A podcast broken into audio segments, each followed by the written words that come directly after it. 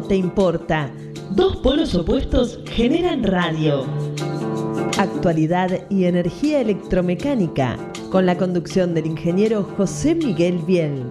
Locución, Laura Bardaji. Producción artística, Marco Sonoro. Miércoles de 17 a 18 por la rz.com.ar. Muy buenas tardes, queridos amigos, ¿cómo están ustedes? Espero que se encuentren bien.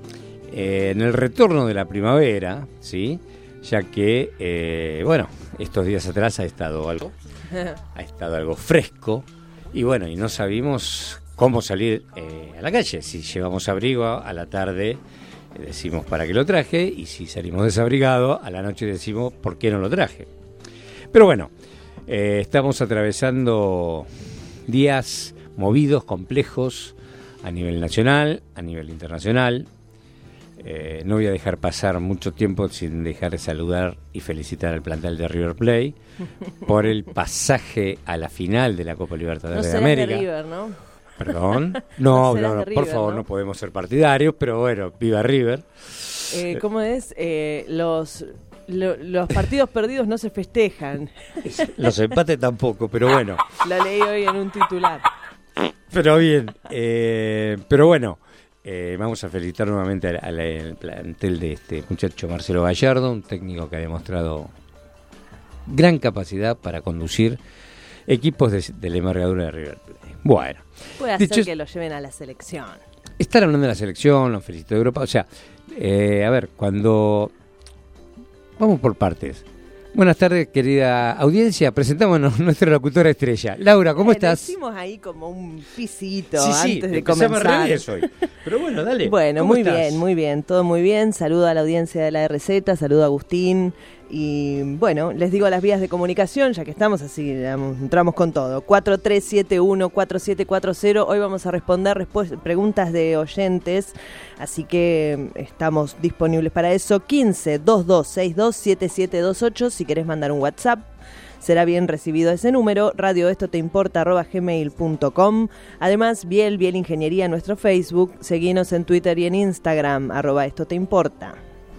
Muy bien. Bueno, dicho esto, eh, 22 grados, ingeniero. Tampoco es que estalló el verano. No, pero estamos en plena primavera. Está la temperatura. La verdad es uno de esos días que se dice un día hermoso. Un día lindo. Lindo. 41% la humedad, 14 kilómetros por hora el viento, nada. Ni nos despeina. Una brisa. Dicho. Usted disculpe que me ría, usted disculpe. Pero bueno. No quise ser insolente. No, no, no, pero pasa, pasa, pasa. Eh, a ver, eh, el tema, los temas de hoy que vamos a abarcar hoy van a ser este, exclusivamente, vamos a responder algunas preguntas que nos han hecho y seguramente que tendremos a una entrevista telefónica por un tema eh, que a todos los eléctricos les va a interesar. Pero bueno, eso lo vamos a ir viendo sobre la marcha. A ver, eh, ¿Qué podemos decir de lo que está pasando en Latinoamérica? Lo que pasa en Chile, lo que pasó en Bolivia, lo que pasó anteriormente en Perú, en Ecuador. Y bueno, el domingo, el domingo tenemos este, elecciones. Mm. Eh, rogamos que salga lo mejor posible, que sea lo que tenga que ser. Que sea en paz. Que sea en paz y sobre todo que sea eh, aparte de tener paz, que sea una elección en la que se vota desde el convencimiento. No que se vota porque es menos malo, que se vota porque yo no pude hacer tal cosa. Ojo, y tampoco de otro lado, no, yo lo voto porque gracias a él logré tal cosa. Eh, yo entiendo que la individualidad es una cosa muy importante porque es nuestra vida.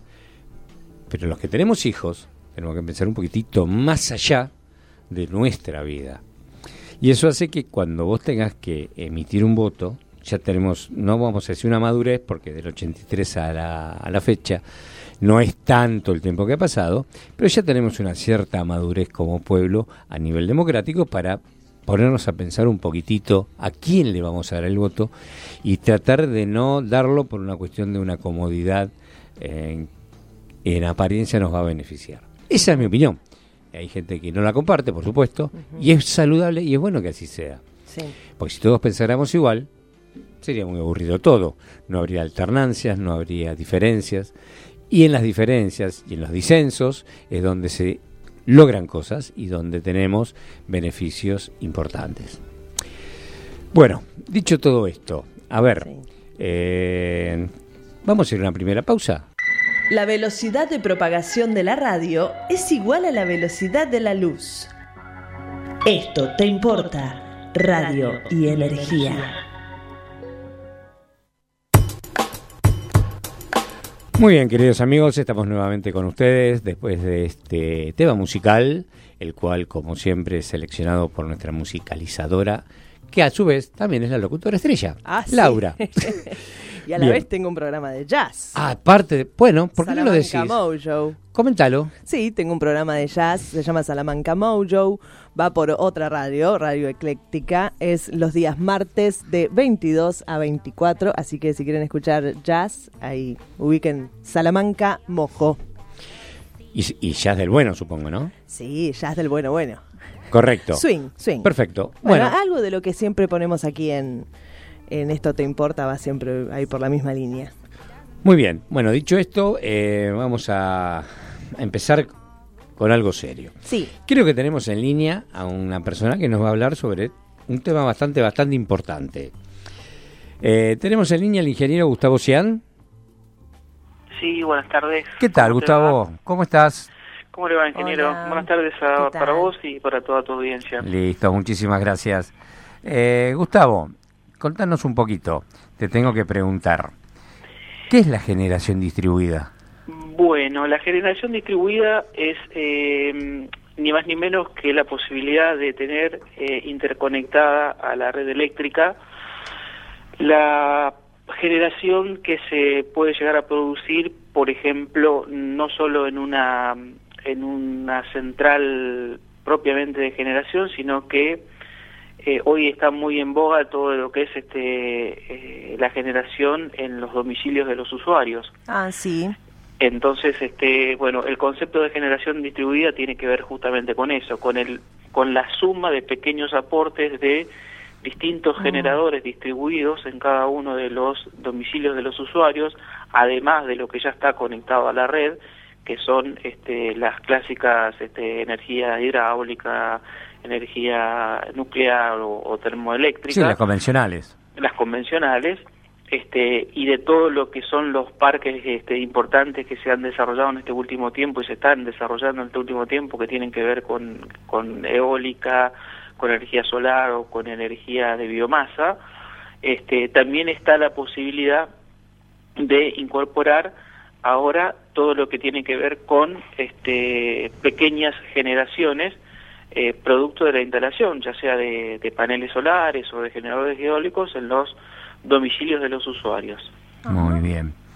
Ahora, eh, la pregunta, eh, bueno, ¿Se viene... puede, ¿eh? sí, Sí, ¿se sí, puede pregunta, producir un excedente de energía si tengo un panel solar? Eh, ¿Eso es la generación distributiva? O sea, el excedente que yo produzco, eh, que lo puedo ingresar a la red. Mira, el, el, concepto cambia sustancialmente la idea que nosotros tenemos, eh, la idea primaria que, que tenemos de una red eléctrica.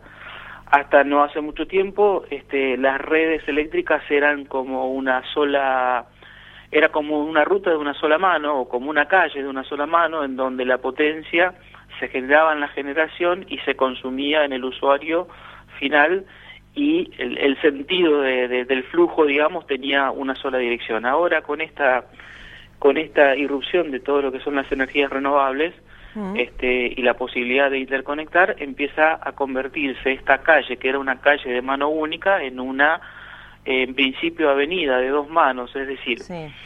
el usuario este, que se interconecta al sistema puede estar en una condición de necesitar recibir potencia de la red y en ese caso se convierte en usuario, pero en otro momento puede llegar a estar en situación de entregar a la red energía que genera y que no la está consumiendo y en ese en ese momento se convierte en generador. Sí. Hay un término que se está acuñando ahora, eh, muy este, eh, que está muy en, en- en boga de todos, y que es el concepto de prosumidor, es decir, pasamos a ser consumidores por un lado, pero generadores por otro, dependiendo la condición del consumo este, la, la, la figura que tomamos, digamos, asociada a la, red interconectada. ¿Y qué otras formas hay de generar energía, además de los paneles solares, que son lo que yo conozco? ¿Hay otras formas de generar domésticamente energía? Domésticamente, eh, las formas más prácticas este, o las más difundidas son la, la solar y la eólica, este, ya que no requieren de demasiada infraestructura como para poder este, inyectar lo, lo que se genera a la red. Em, en algunos, este, en algunos lugares, en algunas localidades en particular pueden existir otras otras formas este, que ya requieren de algún desarrollo mínimo de infraestructura. Por ejemplo, en Argentina se promueve mucho lo que son eh, las microgeneradoras hidráulicas, es decir, para esto, digamos, de alguna manera necesitas un, un caudal de agua cerca este, y la posibilidad, obviamente, de, instalar una turbina este, de las características apropiadas a la capacidad que puede llegar a generar de acuerdo al caudal de agua que pasa por, por, el, por la zona. Pero bueno, es, eso ya es un poquito más, más complejo. Te diría que las dos más difundidas a nivel este, domiciliario son la eólica y la solar. Hay una tercera alternativa que es la de este, la generación este, de energía eh, y, el transporte de esa energía a lo que es la producción de agua caliente, que se usa mucho, se difunde mucho en lo que son calefones solares, mm. pero este, esto ya no es que te está generando una energía que la podés inyectar a la red, sino que es de alguna manera un recurso que vos tenés disponible para poder ser más eficiente en el consumo de, tu domicilio. Por ejemplo, ahorrándote gas o energía para calentar el agua. Sí, sí, sí, sí. Sí, esos los conozco. Correcto. O sea, está, eh, bueno, acá hay dos o tres preguntas que me acaban de llegar, ahora te las voy a decir. Pero primeramente te quiero preguntar, está todo eh, evidentemente en constante evolución y en constante eh, puesta en marcha de distintas alternativas de producción de energía. ¿Cómo se controla todo eso? ¿Hay algún diseño? ¿Hay algún software? ¿Hay algo que, no sé, que sea el policía que determina por qué calle entra la energía? No sé si se ha entendido la pregunta. Bien, se entendió perfectamente. Este, sin lugar a dudas que para poder este, asignar un punto de interconexión de red este, a donde vos podés este, inyectar energía, es necesario hacer eh, estudios eléctricos de la red este, para poder determinar qué capacidad tiene esa red de interconexión. Y de hecho sí existen este, software este, que te permiten justamente este, de administrar eh, la capacidad de integración que tiene este, que tienen estos estos generadores distribuidos. Para ello es necesario, bueno, en principio, este, obviamente tener eh, no solamente el software, sino tener modelada la red eléctrica, este, para poder determinar justamente este, la capacidad de absorber una conexión. Hay, en Argentina eso está por ahora en, en un proceso de, de desarrollo. Te diría que este, a nivel nacional lo que sí existe es una ley eh, que justamente eh, permite eh, que los usuarios residenciales y comerciales este, puedan este, ingresar a formar parte de, esta capacidad de generación distribuida y de poder no solamente consumir, sino también vender energía a la red. De hecho, bueno, la ley, si bien abarca al territorio nacional, solamente hay 12 provincias adheridas y de las 12 provincias te diría que hay 8 en particular que ya están este, generando las condiciones como para que estas interconexiones empiecen a dar. Eh, vale decir, hoy en el país es bastante incipiente el tema, pero sin lugar a dudas que sí, necesitas un, un software. De hecho, bueno, nosotros en la consultora este, estamos trabajando mucho con, con, con, uno de estos software que está disponible, que, es lo que permite justamente es a partir del modelado de red entender este, en qué puntos este, y qué potencia puede llegar a conectar en, en cada punto de, la red. En el desarrollo del software que vos me estás hablando que eh, a través de tu consultora, tu cliente es el Estado, ¿verdad? Disculpame, ¿no te no, ¿me puedes repetir la pregunta? Cuando vos eh, diseñás esto, ¿se lo vendés o tu cliente es el Estado? el cliente, el cliente, eh, a ver, el, cliente en general son las distribuidoras. Este, mm, hoy tenemos este, la mayoría de las distribuidoras eléctricas están eh, o en manos de privados o en manos de provincia. ¿sí? ¿Vos, vos hablas de Transener, por ejemplo? No. A ver, eh, o Camesa, digamos, intervienen en los que son los, los, los Renovar o los Ronda 1, Ronda 2, que son proyectos importantes este, de, de, generación este, de arriba de los, de los 10 megawatts, este, en donde yo, este, mejor dicho, en donde Camesa hace disponer eh, a través de Transener un punto de interconexión a la red de 132 o a la red de 500 kilovolts, ¿sí?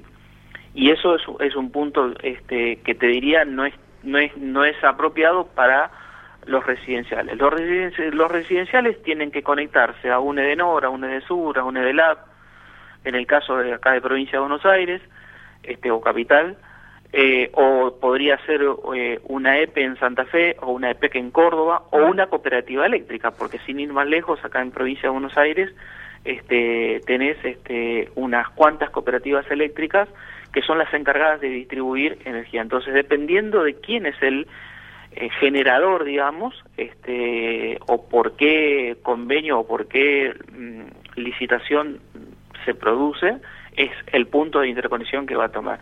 En cada uno de los niveles de tensión distintos que tenés en la red, necesitas hacer el estudio. De hecho, este, Camesa lo tiene ya implementado, pero para sus niveles de tensión de transporte. Los distribuidores este, lo tienen que hacer a nivel de 220, 380 volt o en su defecto este, a nivel de 13,2 si fuese el caso. Sí, en media.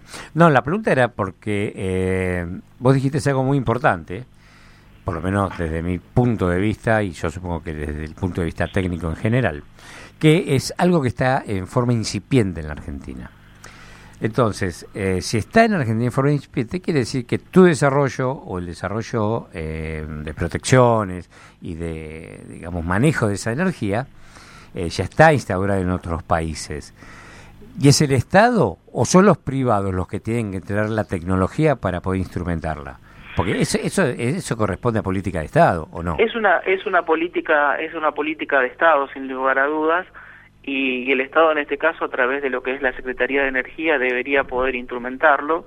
De hecho, en, en, eh, conozco, conozco particularmente dos casos muy, muy desarrollados este, en donde directamente los usuarios que quieren hacer este, o, que, o, que están en condiciones de hacer una inversión en, un, en una generación de este tipo, pueden hacer la consulta directamente vía Internet y vía Internet en forma casi online reciben la respuesta de si se puede o no se puede y qué potencia o qué nivel de tensión este, son admitidas en el punto de interconexión que quieren utilizar. De hecho, bueno, el, el software que nosotros comercializamos tiene este, cuatro tipos de, de, de, modelos de análisis de capacidad de integración, pero uno de ellos en particular, que es un, que es un modelo EPRI desarrollado para todo lo que es el mercado de Norteamérica y Canadá, es, eh, es uno de los casos que conozco en donde directamente el usuario, eh, ya sea residencial o comercial, y estoy hablando de este, pequeños generadores, no de grandes generadores, puede hacer la consulta este, directamente eh, colocando las coordenadas de su, de su domicilio este, y el punto de red más cercano que tiene, y ya directamente online el, el sistema le está diciendo si se puede o no se puede, y en el caso de que sí se pueda, qué, qué nivel de potencia puede llegar a inyectar. Correcto. Y bueno, una pregunta asociada a todo esto es lo siguiente. Yo me imagino el circuito de calles aportando energía en distintas direcciones, el ejemplo que dijiste vos, la mano única en una calle, las dos manos en la avenida. Muy gráfico el, el, ejemplo. Sí, sí, sí, es perfectamente claro, se entendió bárbaro. Ahora la pregunta es, el software y los equipos, ¿cómo se comportan y en qué tiempo ante fallas? Porque yo puedo estar proveyendo energía, ¿sí? y por alguna circunstancia dejo de hacerlo.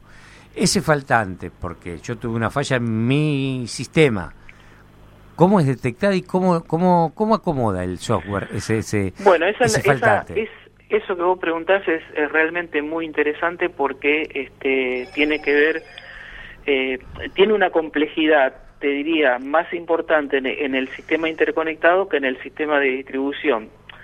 ¿Por qué digo esto? Porque en el sistema de interconectado, donde ahí sí este, hay que justamente poder tener la capacidad de manejar eh, las reservas necesarias como para poder este, afrontar esta situación, es en donde realmente se necesita una, una complejidad este, importante no solo para gobernar este, cada una de las de los ingresos de las generaciones estas distribuidas sino también poder gobernar este, las eh, generadoras convencionales. Eh, el, a ver la semana pasada participaba en un congreso en donde este, nos presentaban justamente el caso de, o, se, o se presentaba el caso de Alemania que hoy tiene un 48% de su matriz energética eh, producto de este, generaciones renovables o de energía renovable y que este, el, para el manejo realmente de la, de la distribución eh, ellos tienen este, establecido un sistema de pronósticos de viento y de radiación solar que les permite predeterminar eh, anticipadamente las condiciones de trabajo que va a tener uno de esos generadores y de esa manera poder mantener este, adecuadamente no solo la reserva de, las, de la generación convencional, sino también lo que nosotros en la jerga denominamos este, la masa rotante que tiene que tener el sistema para poder tener este, uno de los parámetros estables de la red eléctrica como lo es la frecuencia, es decir, lo que genera justamente la entrada y salida de generación en, en una red interconectada te, afecta no solamente los factores de, la potencia activa y potencia reactiva, sino que además también te afecta la frecuencia. Este, y cualquiera de las tres variables te puede, si no, si no las tenés bien controladas, te pueden operar sobre protecciones de la red y, y puedes llegar a tener este, disparos eh, no deseados este, y fallas concretamente. Correcto, le vamos a recordar a la audiencia que estamos hablando con el ingeniero Gustavo Siam, evidentemente con su demostración, es un especialista en el tema. Y Gustavo, te tengo que hacer una pregunta que me llegó recurrentemente. Eh, básicamente hay dos, pero una de ellas, y siguen cayendo la pregunta. la misma pregunta. No, este caso es otra, pero eh, ¿por qué no se difunde esto? Y si quiere gente interiorizarse de esto, yo supongo que será a través de un curso, una charla, eh, ¿Cómo, cómo, cómo el común de la gente si yo que quiero puede... producir, ¿cómo, claro, no, cómo, un poco, más, un poco más elevado el nivel de, gente de producción eh, profesional que quieren saber un poco más de este ah, tema. ¿Cómo llegan a, a, no solamente a vos, sino... Sé que estás organizando un curso y sé que estás organizando una charla. Nosotros estamos, este, a ver, hemos, hemos hecho a través de lo que es el, el Centro Argentino de Ingenieros una serie de charlas que justamente las denominamos estos desafíos, este, desafíos eh, nuevos frente a lo que son eh, los recursos de generación distribuida. La semana pasada estuvimos en el, en el Distrito 2 del Colegio de Ingenieros de la provincia de Buenos Aires, en Mar del Plata más concretamente, dando también una, una charla de este tema. Hace dos semanas atrás en el, en el Centro Argentino de Ingenieros, este, aquí en, en Buenos Aires, en noviembre vamos a estar este, en la reunión anual de, las, eh, de la Federación eh, Argentina de Cooperativas Eléctricas en Rosario, que es un encuentro de tres días, donde vamos a tener un stand y vamos a tener posibilidad de participar en un panel de debate, justamente aportando este, eh, discusión sobre sobre este tema. Eh, si nosotros a nivel de a nivel de, lo que son este distribuidoras este y cooperativas estamos estamos trabajando de una manera te diría este mm, eh, a pulmón en el sentido de que estamos eh, dando a conocer el tema y obviamente muchas veces dependemos del interés este, generado en, en, el planteo para que nos reciban y nos abran las puertas. Este, pero, pero también tiene que ver con el acompañamiento este, desde el punto de vista de, la legalización. Eh, así como te digo que existe una ley nacional, este, después de, de, de establecer una ley se, se tienen que establecer las reglamentaciones para esto. Y recién vos vas a poder, este, ojeando los portales de noticias, vas a poder este, leer que en el caso de, de Nor y de Sur, este, aquí nomás en, Buenos Aires, se han dado dos o tres casos recién de, usuarios interconectados. Es decir, la cuestión es bastante, bastante, este, está eh, en una fase de naciente, si bien técnicamente ya hay mucha documentación por el hecho de que hay otros países que han eh, superado esta instancia y han desarrollado este, no solamente eh, criterios, digamos, como para poder establecer la forma más adecuada de conexión, sino también han este, progresado muchísimo en todo lo que tiene que ver con el manejo de redes, porque te vuelvo a repetir, es decir, no, no solo, acá, acá ya, mm, digamos, estamos, estamos básicamente cambiando un paradigma bastante, bastante fuerte, este, que es este, el hecho de tener una red unidireccional y, pasar a tener una red bidireccional. a partir de eso empiezan a haber medidores inteligentes, empiezan a haber este, situaciones que se presentan en la red en donde este, ya no solamente vas a poder eh, eh, recibir energía de un lado, sino que vas a poder eh, recibir de otro, y empiezan a aparecer este, algunos otros conceptos más complejos desde el punto de vista técnico, como por ejemplo el manejo de, las impedancias de línea para que la potencia fluya precisamente hacia, hacia, hacia el lugar donde se necesita el, el consumo. Correcto. bueno, básicamente te tengo que preguntar, eh, gente que quiere saber esto, ¿qué página debe consultar? O, da, o querés dar la página tuya, porque bueno, están preguntando cómo se puede interiorizar un poquito más. Yo digo, bueno, eh, seguramente hay una página o algún lugar donde poder informarse, sobre todo de lo que son las, los cursos, las charlas, conferencias, llámalo como vos quieras, pero que sirven para que la gente del medio pueda tener conocimiento y pueda tomar contacto con ustedes, con los profesionales del área. Bueno, en, en, la, nuestra página es seniumglobal.com, todo junto, senium es con X, senium es x e n i u m global.com. Esa ahí nos van a poder eh, encontrar en, en, en internet y van a poder este eh, leer un poco lo a qué nos dedicamos. También la página del Colegio Argentino de Ingenieros, eh, que ya te la digo, es eh, www.cai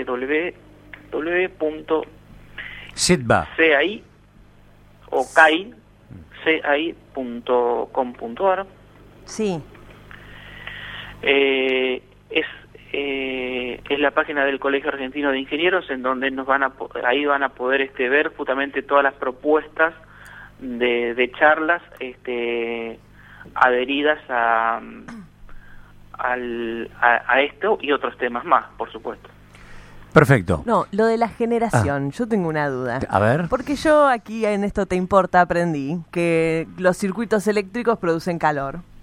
Entonces, o más que nada cuando hay una falla, quiero saber si hay riesgo de incendio, qué riesgos hay como siendo uno un, una persona en una casa generando energía con un panel solar o en esta red distributiva si hay algunos peligros?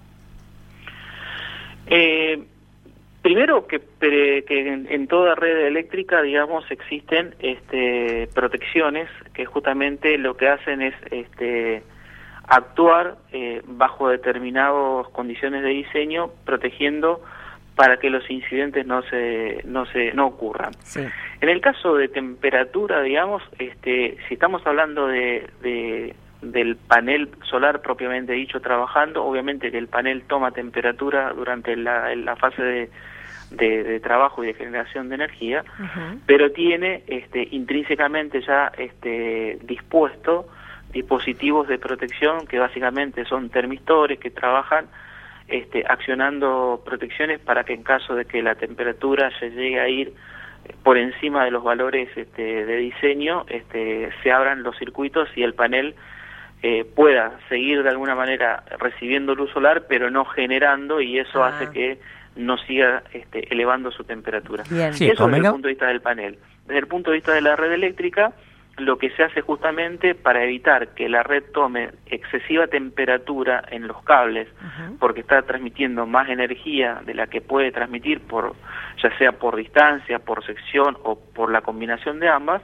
es que se hacen justamente los estudios de integración. Y ahí es donde hacer un estudio de integración este, de un punto de red es muy difícil o muy laborioso hacerlo a mano, y ahí es donde de alguna manera este, el, software te da una, una, una gran ayuda, este, porque te permite justamente este, determinar eh, cómo van a ser esas variables en el momento de, de, trabajo, ya sea en un, en un momento de alta demanda, en un momento de demanda media o en un momento de demanda, baja, de demanda baja, y podés, de acuerdo a los distintos escenarios que vas armando, este, jugar, entre comillas, con qué es lo que puede pasar en la red sin afectar el servicio. Y esto se debe hacer claramente previo a la conexión en sí. Claro, convengamos que el panel solar, por ejemplo, volviendo al tema, porque Laura preguntaba si calentaba el panel solar para ver si podía poner a calentar la pava del mate, ¿viste? Mira, no es el caso, pero donde se genera la temperatura es en el problema en el, en, el, en las baterías. Es ahí donde mayormente hay riesgo de explosión y, de, de elevación natural de, de, la, de la temperatura, ¿no? Sí, yo me imaginaba eh, que si se estaba produciendo energía que podía, no sé, producirse mucha, eh, o sea, más de lo que... Laura pregunta si se puede producir el efecto avalancha térmica. Laura pregunta cosas porque no es ingeniera. No, no, pero eh, pero pero vale la, la, la, la, acotación. Y yo cuando cuando si, me permitís este aclarar algo más, cuando cuando hablamos de generación distribuida no siempre estamos considerando que dentro de esa de ese de ese armado de ese generador existe el elemento batería en sí mismo. Y te digo por qué. Porque en, en es cierto que digamos eh, la, lo que es un generador solar tiene una hora de trabajo eh, que coincide claramente con, con el horario de luz solar y después tiene un horario en donde no trabaja que si yo realmente quiero eh, acumular la energía que tengo posibilidades de producir durante las horas de sol para después consumirlas en, el, horario nocturno, sí necesito incorporar baterías para que me acumulen esa energía, pero como la batería tiene un costo tan importante como lo que es este, la inversión en los paneles solares, muchas veces estos generadores trabajan sin baterías asociadas.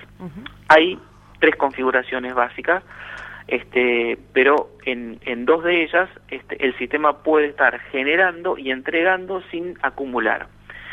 Esa, esa, ese punto hoy eh, es como una, diría, un, talón de Aquiles en lo que son las energías renovables, porque justamente este, la energía renovable se, se, se puede realmente aprovechar cuando está la posibilidad de producirla.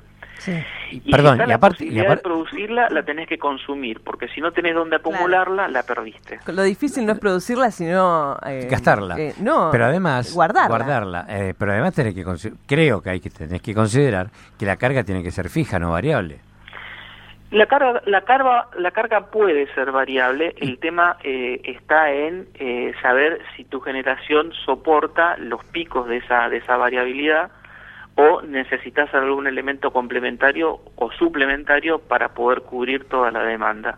Que ese es el gran desafío en la red interconectada. ese es el desafío que hoy tanto Camesa como Transener, que es la operadora que, le, que administra las redes de transporte, tienen como, como gran desafío. De hecho, hay curvas muy, este, muy elocuentes de lo que te estoy diciendo, eh, que incluso están disponibles en la página de Camesa, en donde vos podés ver cómo es eh, la producción de energía solar en, en, cuatro eh, sitios testigos este, de, generación solar y lo mismo puedes hacerlo con este con la con la eólica. Hay eh, un caso en cada una de las dos tecnologías que te estoy nombrando en donde prácticamente los generadores se comportan como si fuesen generadores convencionales ¿Qué quiero decir con esto? Eh, hay un caso de un, de un parque eólico, un Rawson, que genera prácticamente en forma constante las 24 horas. este Y se comporta, eh, o se podría tomar eh, como un comportamiento estable, este, muy similar a lo que son los generadores convencionales. Ahora, así como existen estos sistemas interconectados, existen otros que son definitivamente eh, los mirás en la gráfica y ves un serrucho, o sea, son son generadores que entran, salen, entran, salen, bajan, suben su, su, su capacidad de generación y administrar eso realmente es, es muy es muy complejo por los fenómenos complementarios que traen asociados a, la, a las redes. Perfecto. eh, bueno, eh, estamos apretaditos con el tiempo. Queremos decir que, bueno, el que estuvo con nosotros, está con nosotros el ingeniero Gustavo Cian, al cual le agradecemos inmensamente toda esta información. Siguen cayendo preguntas. Vía mail después las contestaremos. Pero gracias Gustavo por tu tiempo y seguramente te vamos a volver a convocar. Bueno, no, gracias a vos por llamarme. Déjame aclarar solamente, cometí un error cuando dije la página del, del Centro Argentino de Ingeniero, es www.kai.org.ar. Ah, bien, bien, bien, bien. Perfecto. Cabe, Bueno, decir muchas que, gracias. cabe decir que también a través del COPIME seguramente que habrá alguna charla, ¿no, Gustavo? Eh, le he acercado eh, a, a la Comisión de, de Instalación Eléctrica la propuesta como para poder dar una, una charla, ya sea primero a nivel de, de comisión y después obviamente ofrecerla al, al COPIME para generar este sí un, un- ya sea una charla o, o un curso me parece interesante que no solamente se conozca el tema sino también que se conozca la herramienta Gustavo Cian, muchísimas gracias. Buenas tardes. Chau. Mm, a vos por llamar gracias chao chao Chao. Bueno, eh, reiteramos, estuvimos con el ingeniero Gustavo Cian, eh, un especialista en el tema. Es un tema muy específico, pero que es algo que todos debemos saber. Cómo llega la posibilidad de que vos puedas encender la televisión, tener un teléfono eléctrico, cargar un celular, tener una laptop. Es una energía que nos llega y ahora nos llega por distintos caminos y se produce por distintos Sí, caminos. me pareció súper interesante esto de la generación distribuida. Para comunicarte con Esto Te Importa, 11 6105 4846. Radio Esto Te Importa, arroba gmail.com. Instagram, Esto Te Importa. Twitter, arroba Esto Te Importa.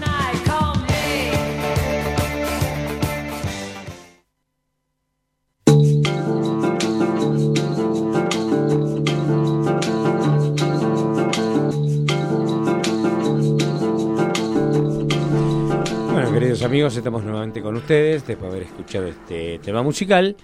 Y bueno, eh, creo que es muy rico el bloque anterior en el cual eh, nos han ilustrado sobre cómo nos llega la energía en- y las distintas alternativas que hay de energía, donde se ha, se ha llegado a un punto en el cual no solamente dependemos de lo que nos manden las empresas, sino que nosotros podemos eh, generar nuestra propia energía Sí.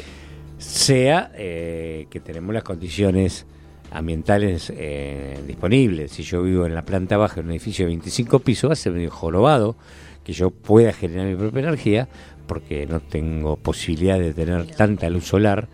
Porque la luz solar, además de las horas, vos tenés que tener los paneles solares orientados de una determinada forma. ¿Por qué? Porque el máximo rendimiento del panel solar para producir energía es cuando los rayos solares inciden en forma perpendicular al panel solar. Bien. Entonces, va a haber lugares donde el, pico máximo es eh, en horas del mediodía, pero en otros lugares no. En otros lugares va a tener una variación de ángulo, ¿sí? Sí. porque es otro horario u otro Claro. uso horario. Sí, sí, sí. Bueno, eso, esos datos, ¿de dónde los sacamos? De la NASA. La NASA te da a vos, le mandas un correo y te manda la planillita y te dice en cada región, ¿sí? Donde vas a... o sea, Las donde coordenadas. las coordenadas exactas, donde vos tenés que poner y, y qué ángulo de montaje de los paneles solares para obtener tu mejor rendimiento en materia de producción de energía. Ah, mira.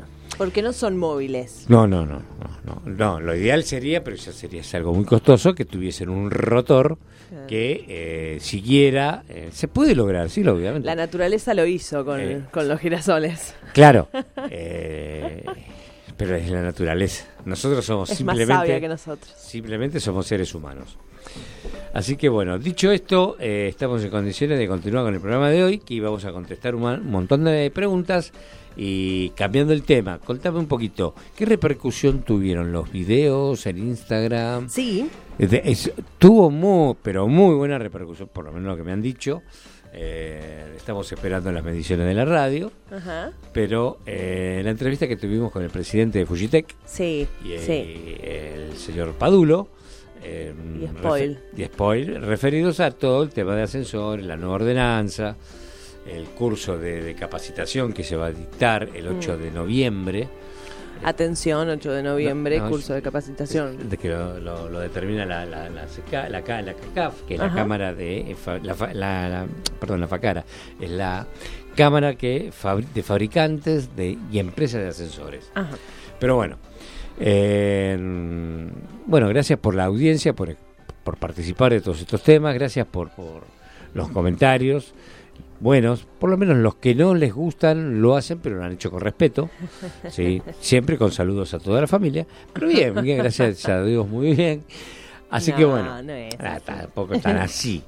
Pero bueno, vamos con las preguntas. Sí, tenemos aquí una pregunta, de hay un video en Instagram donde usted, ingeniero, está mostrando un ascensor sin sala de máquinas. Eh, y dice aquí un recurso que ayuda a optimizar los espacios en los edificios. Un oyente pregunta, muy bueno eso del ascensor sin sala de máquinas, ¿dónde se ubican los tableros entonces si no hay sala de máquinas? Bien. Sala de máquinas es eh, en la azotea de los edificios o, en, o abajo. en el subsuelo, exacto. O en el subsuelo hay toda una sala dedicada a, los motores y, no sé qué sí, Sí, eh, debería, debería ser exclusiva. Hay muchos encargados que la utilizan como sala de estar, como gimnasio cos lo utilizan como tendedero de ropa, cosa que eh, no está de más decirlo, que está totalmente prohibido. La sala de máquinas es exclusiva para el ascensor y solamente puede ingresar a esa sala el conservador, los técnicos de la empresa conservadora. Bien. Partiendo de esa base. Sí. Eh, entonces, ¿qué pasa? La sala de máquinas es una cantidad de metros cuadrados, depende cuando fue diseñada esa sala tiene un, ¿Hay algún parámetro? Sí, claro. Hay una superficie que está exclusivamente apuesta para que nosotros pongamos las máquinas, los tableros de fuerza motriz y los tableros de el control, o sea, lo que sea el cerebro de esos de esos este, equipos. Ahora bien, esta nueva tecnología que no es nueva, vamos a decirlo, no es nueva, es nueva acá en Argentina eh, no hay mucho, hay, pero no mucho. los lugares donde están instaladas son lugares top y lugares donde se está manejando eh, una economía mucho más importante que el común de la gente, donde tienen este tipo de tecnología.